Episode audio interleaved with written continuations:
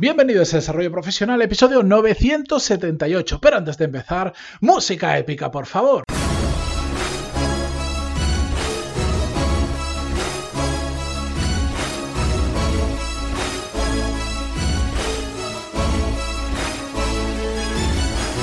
Muy buenos días a todos, yo soy Matías Pantaloni y esto es Desarrollo Profesional, el podcast donde hablamos sobre todas las técnicas, habilidades, estrategias y trucos necesarios para mejorar cada día en nuestro trabajo.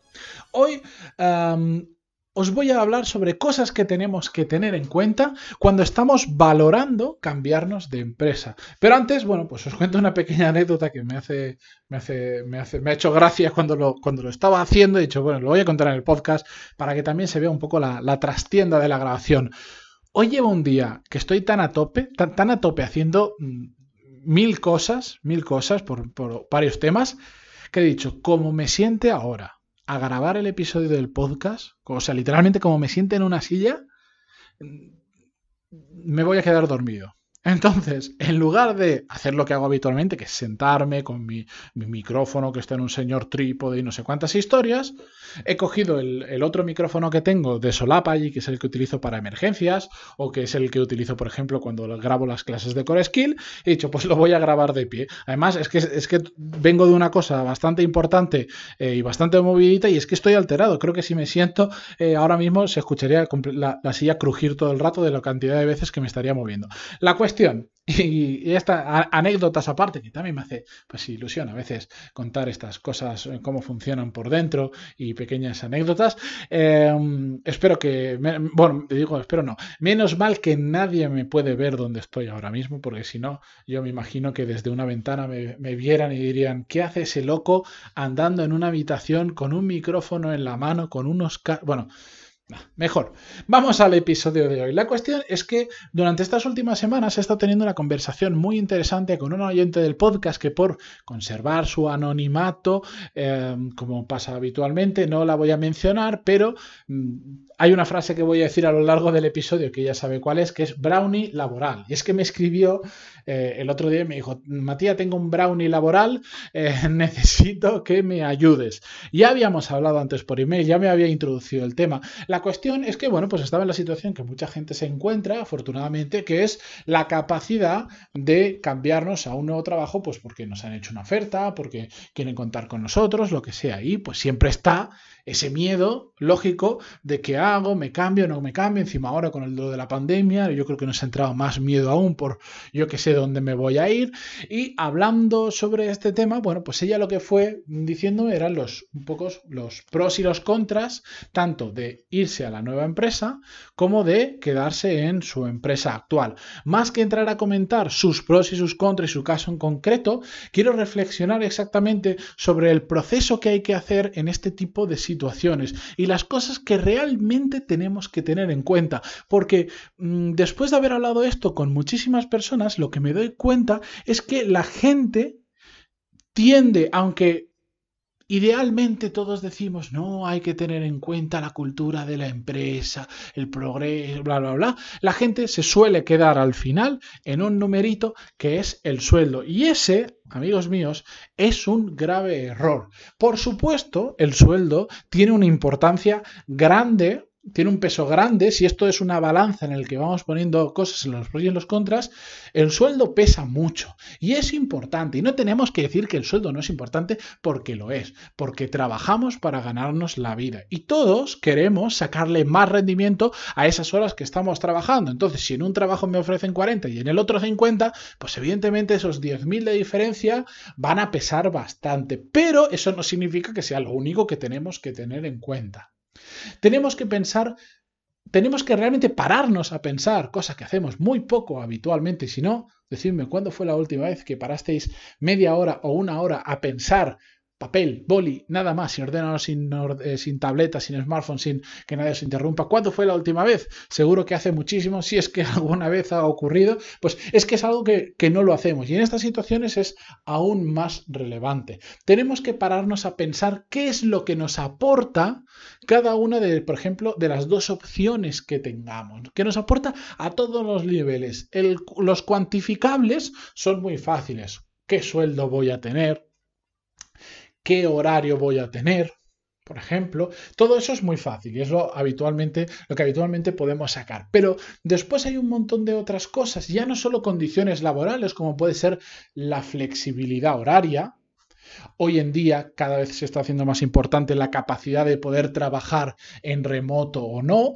La pandemia, de lo poco bueno que podemos sacar de la pandemia, es que ha enseñado a muchas empresas de que sí, se puede teletrabajar, se puede trabajar en remoto y que las cosas sigan funcionando igual o mejor en muchas ocasiones. Entonces eso es algo que últimamente también se está poniendo en la balanza y nosotros también. Bueno, yo es que ya he teletrabajado durante unos cuantos años, ya sé lo que era, pero hay mucha gente que por primera vez ha descubierto esto de trabajar unas semanas en casa, otras en las oficinas, o unos días en casa y otros en la oficina, y han dicho, ostra, qué maravilla. ¿Por qué? Bueno, yo tengo muchos amigos que, por ejemplo, pues en su trabajo tienen que ir ahora, hacen una semana en oficina y tres en remoto.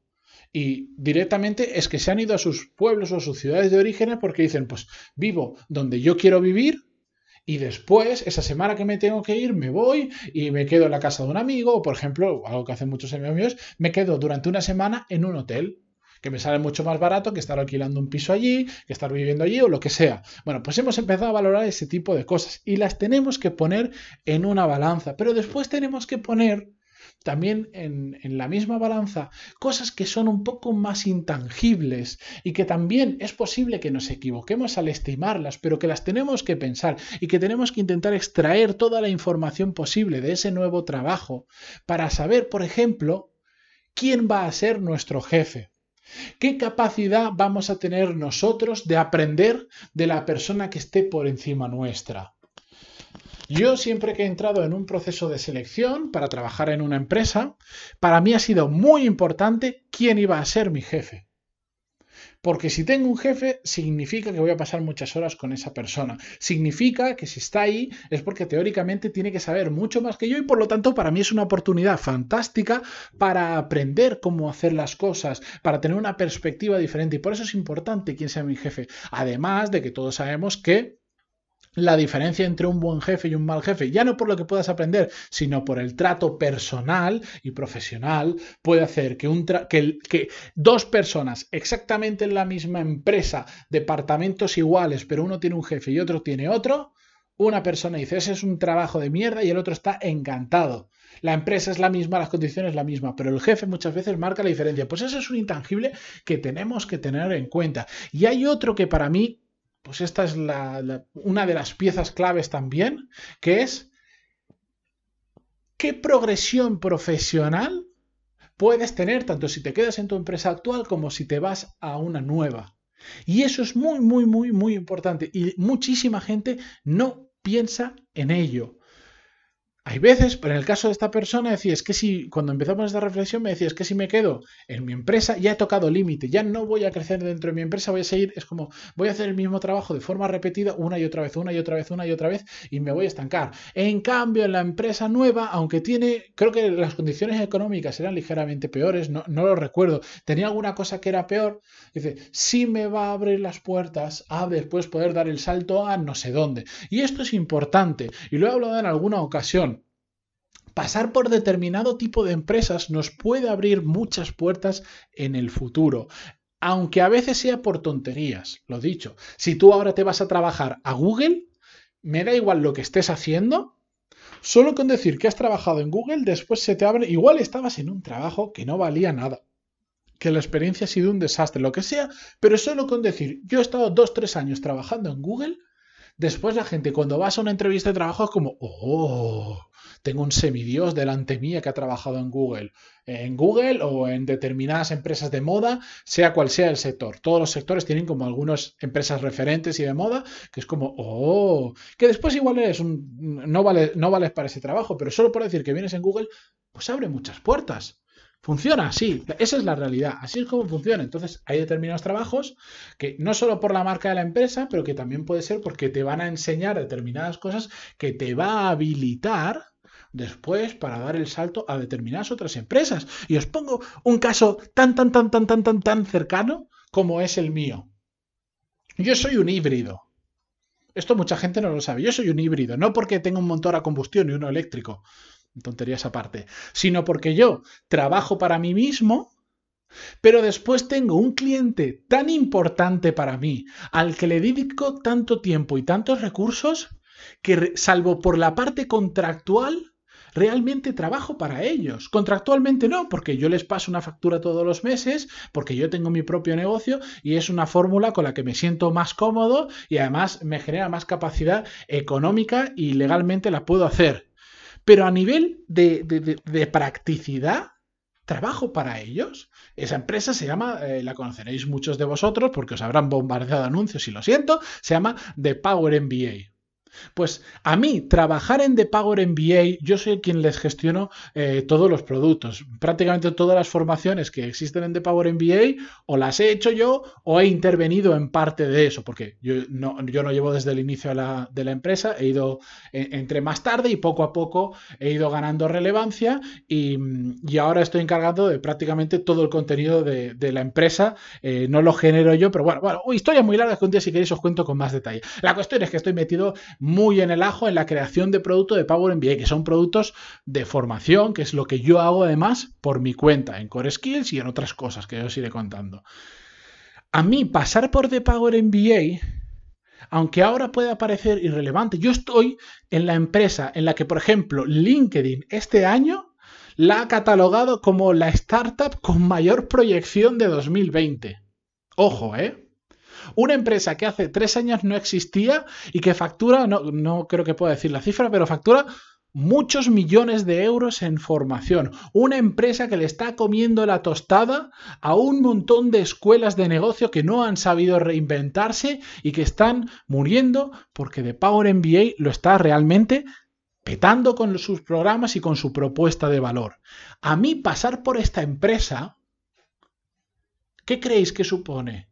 A mí me abre un montón de oportunidades porque a medida que la marca de Power MBA va creciendo, no solo a nivel nacional, sino a nivel internacional y global, porque acabamos de lanzar en global, eso a mí me posiciona mejor porque yo he estado metido en ese ajo. Y si yo más adelante quisiera seguir trabajando para otra empresa y quisiera pasar a otra institución del sector, yo ya vengo de la empresa que en los últimos tres años ha revolucionado literalmente el mercado y eso a mí me posiciona. Es como si tú estás en el sector de la logística, sé que salvando muchísimas distancias, pero si tú estás en el sector de la logística, si vienes de Amazon es como, oh, vienes de Amazon. Pues en el mundo de la formación, a mí ya me ha ocurrido. De hecho, el otro día me enviaron un email una persona que, que me quería fichar para su empresa relacionado con la formación y era como, oh, es que tú estás en, es que tú gestionas productos de Power MBA. Oh. Pues por eso es muy importante que tengamos eso en cuenta. A veces, por el condicionante económico, una empresa puede parecer más atractiva, pero hay otra que aunque no ganemos tanto o tenga algunos contras, como que nos tenemos que desplazar más, nos tenemos que cambiar de ciudad o lo que sea, ahí cada uno tendrá mayor aversión o menor a esos cambios tiene una proyección mucho mayor a futuro y por lo tanto puede que a corto plazo sea menos ventajosa, pero a largo, a medio o largo plazo sea muchísimo mejor para nuestra carrera profesional. Pero claro, para saber todo esto, para poder tener todo esto realmente en cuenta y saber qué repercusión tiene eso en nuestra carrera profesional, es importante, muy importante, y aquí atentos, saber qué demonios queremos hacer profesionalmente. Porque si no sabemos hacia dónde queremos ir, ¿cómo vamos a saber si eso es un mejor camino que el otro? No lo podemos saber. Así que, pararos a pensar todo esto cada vez que tengáis posibilidad de cambiar de trabajo, pero sobre todo, empezad a pensar, si no lo habéis hecho ya, qué es lo que queréis hacer profesionalmente. Eso llevado una parte práctica, y aquí hago un poquito de spam, lo cuento de Core Skills en dos módulos en visión estratégica y desarrollo de habilidades, se traduce exactamente en tener una meta, bajarla en objetivos y por último, llevarlo a la realidad, al día a día, a la agenda, a Google Calendar, con un sistema de tareas exacto que nos ayuda a conseguir esos objetivos. Ahí os lo dejo. Si quien quiera profundizar, que me pregunte por email, eh, creo que en diciembre, no sé si en diciembre o enero, pero probablemente en diciembre voy a lanzar una nueva edición de Core Skills. También os lo dejo ahí. Y sea como sea, Mañana continuamos, pero gracias por estar al otro lado del podcast en Spotify, iTunes, Evox o donde sea que lo escuchéis. Y también por estar al otro lado en redes sociales, eh, LinkedIn, Twitter, Instagram, principalmente. En breve, en algunas nuevas. Ya os iré comentando. Gracias por lo que sea, por, por, estar al otro lado de lo que sea. Además, me consta que muchos estáis en muchos de esos lados. Y hasta mañana. Adiós.